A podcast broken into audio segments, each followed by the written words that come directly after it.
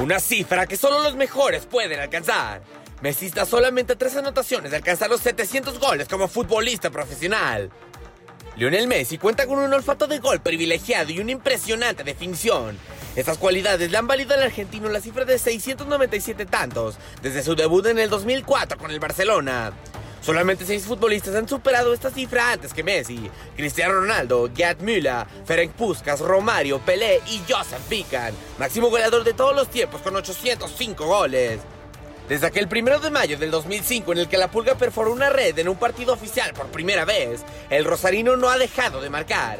Según datos de Opta, la competencia en la que más goles ha marcado es la Liga, en donde se ha hecho presente el marcador en 438 ocasiones, haciendo lo propio 114 veces en Champions League, 53 en Copa del Rey, 14 en Supercopa Española, 4 en Supercopa de Europa y 5 en el Mundial de Clubes.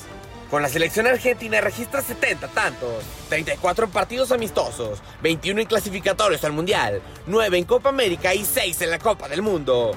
El Sevilla es su víctima favorita, al que le ha marcado 37 goles en 38 partidos, seguido del Atlético de Madrid con 31 goles, Valencia con 28, Real Madrid con 26 y Español de Barcelona con 25.